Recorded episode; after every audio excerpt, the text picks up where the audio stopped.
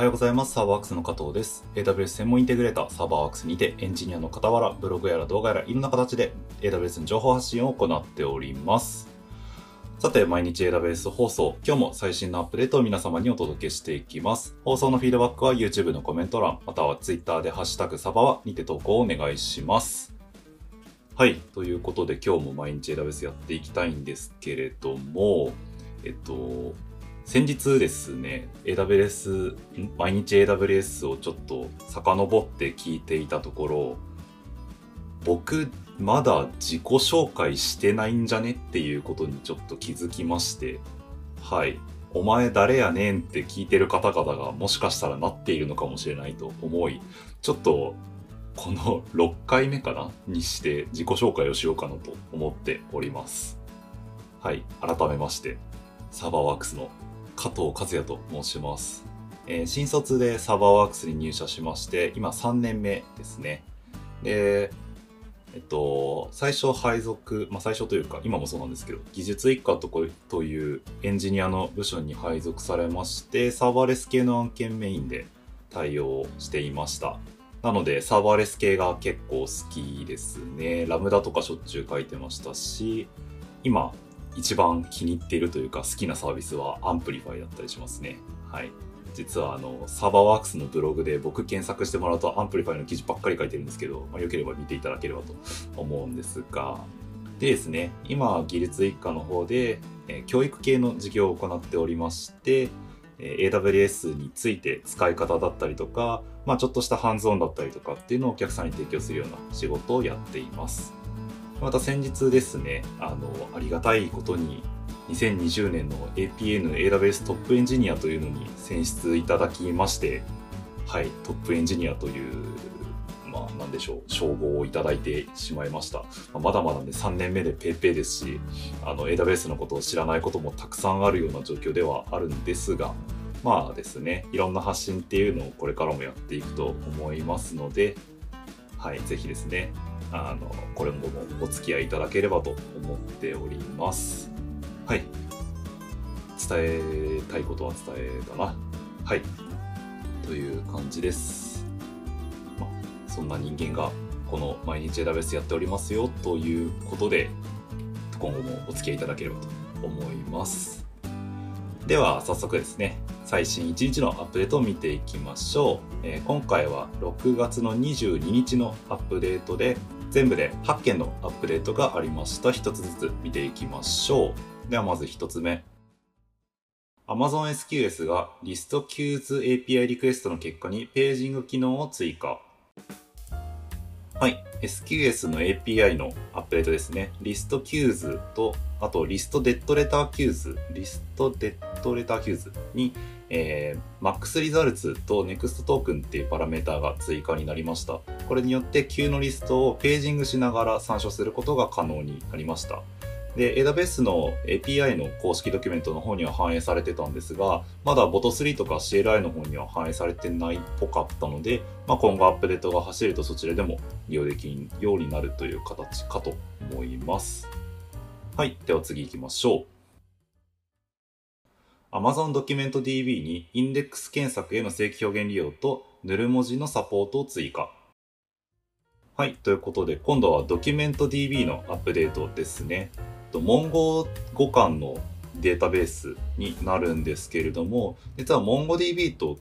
互換性が完全に取れてない部分がいくつかあって、機能的な違いがまとまったページも用意されてたりとかするんですけれども、えっと、今回のアップデートでもうちょっと互換性が上がったという形になりますね。え具体的には、えっと、アラーレゲックス、まあ、正規表現のオペレーターを使ってインデックスの検索が可能になったと。でインデックスをヒントで指定してあげることで正規表現が使えるようになりましたっていうのが一つと、あとは塗る文字ですね。塗るキャラクターが使えるようになったっていうのがアップデートとしてきています。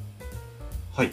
ちょっとドキュメント DB 系はあまり詳しくないんですけど、まあ、MongoDB 使っているようなユーザーの方はですね、ドキュメント DB 今後も多分互換性を上げてアップデートかかっていくと思うので、ぜひ使ってみてはどうでしょうか。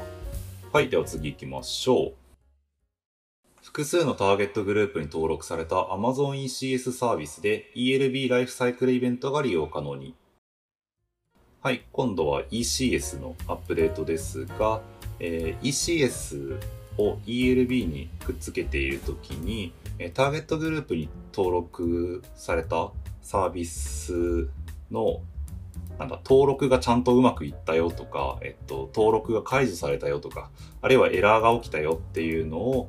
ライフサイクルイベントとして検知できたんですが、えっと、これが単一のターゲットグループにのみに登録されている ECS だとできたんですけれども、今回のアップデートで複数のターゲットグループに登録された ECS でも同じことができるようになったというようなアップデートになっています。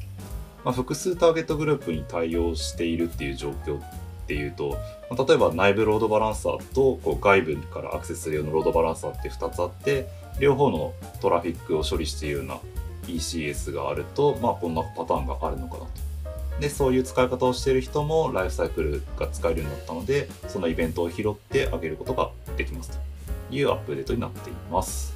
はい。では次のアップデートいきましょう。ちょっとですね、次がなかなか面白めなアップデートになっています。AWS Deep Composer がチャートバスターズを発表。開発者が機械学習スキルを競う毎月のコンテスト。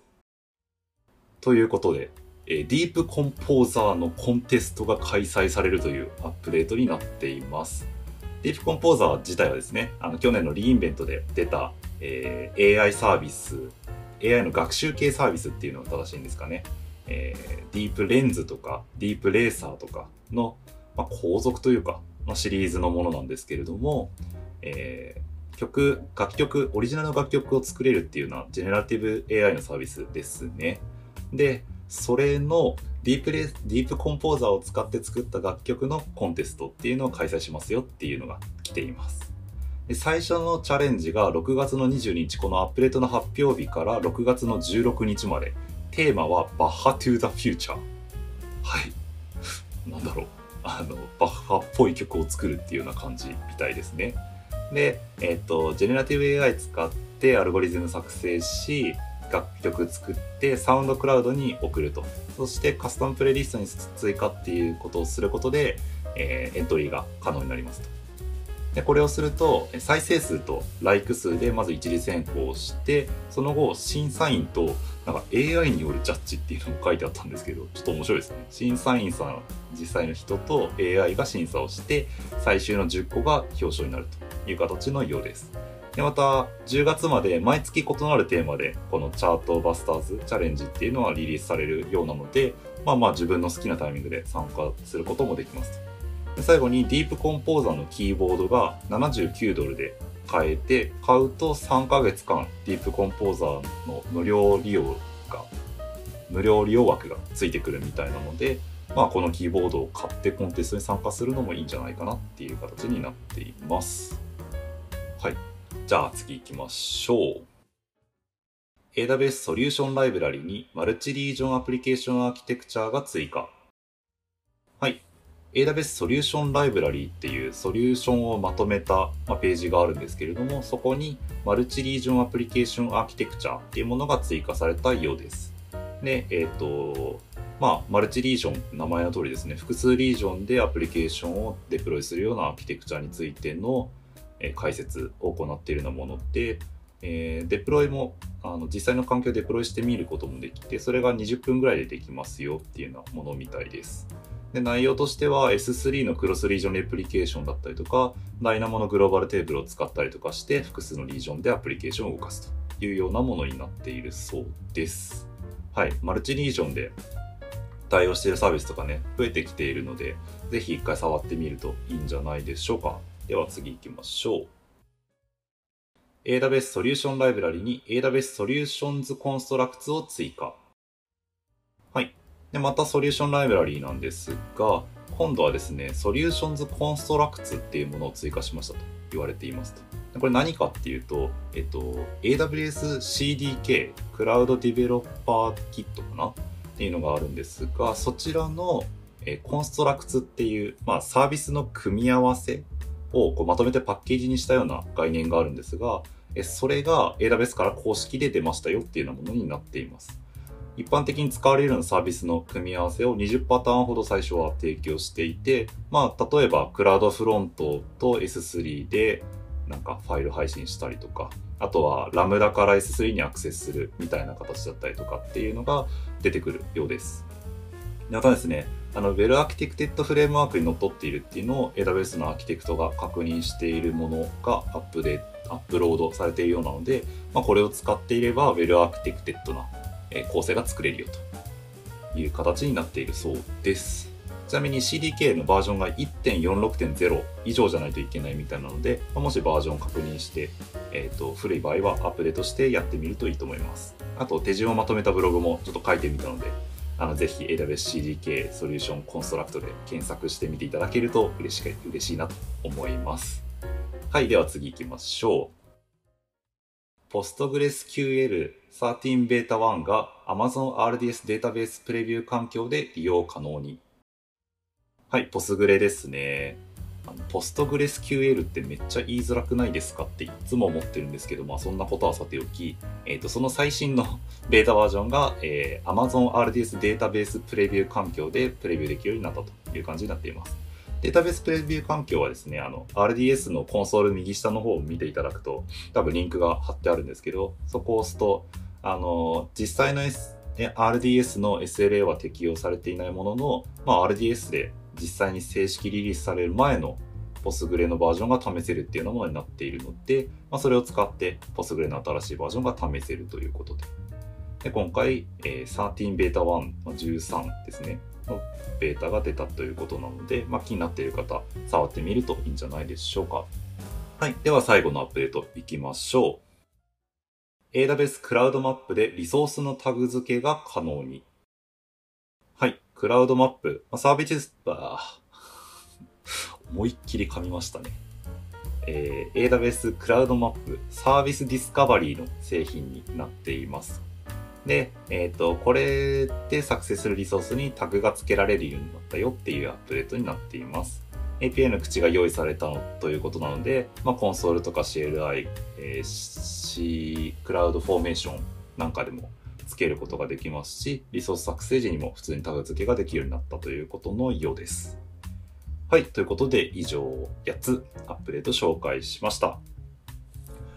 でですね、やっぱりディープコンポーザーのコンテストがちょっと面白いなっていう感じですね。あの、ディープレーサーってリーグをね、ずっとやっていて、ディープレーサーの、なんだろう、えっ、と、周回の速度を競うみたいなことをやっているんですけれども、まあ去年コンポーザーが出た時点ですね、何かしらのコンテスト的なものを開催されるんじゃないかみたいなことはこう予想でみんな喋ってたんですけど、まあ予想通りというか、実際来ましたねっていう感じですね。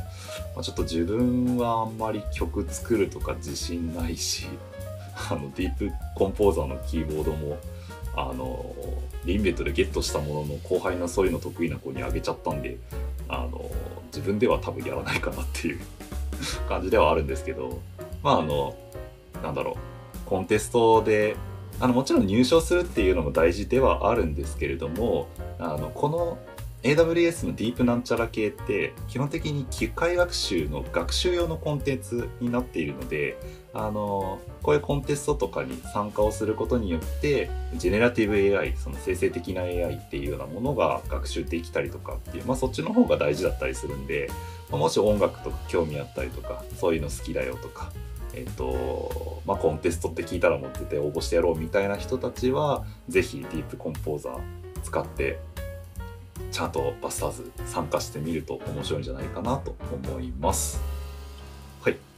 ということで以上になります。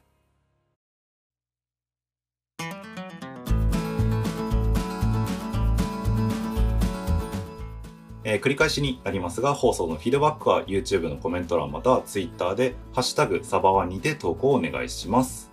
では、また次回、毎日選べースお楽しみに。ではでは。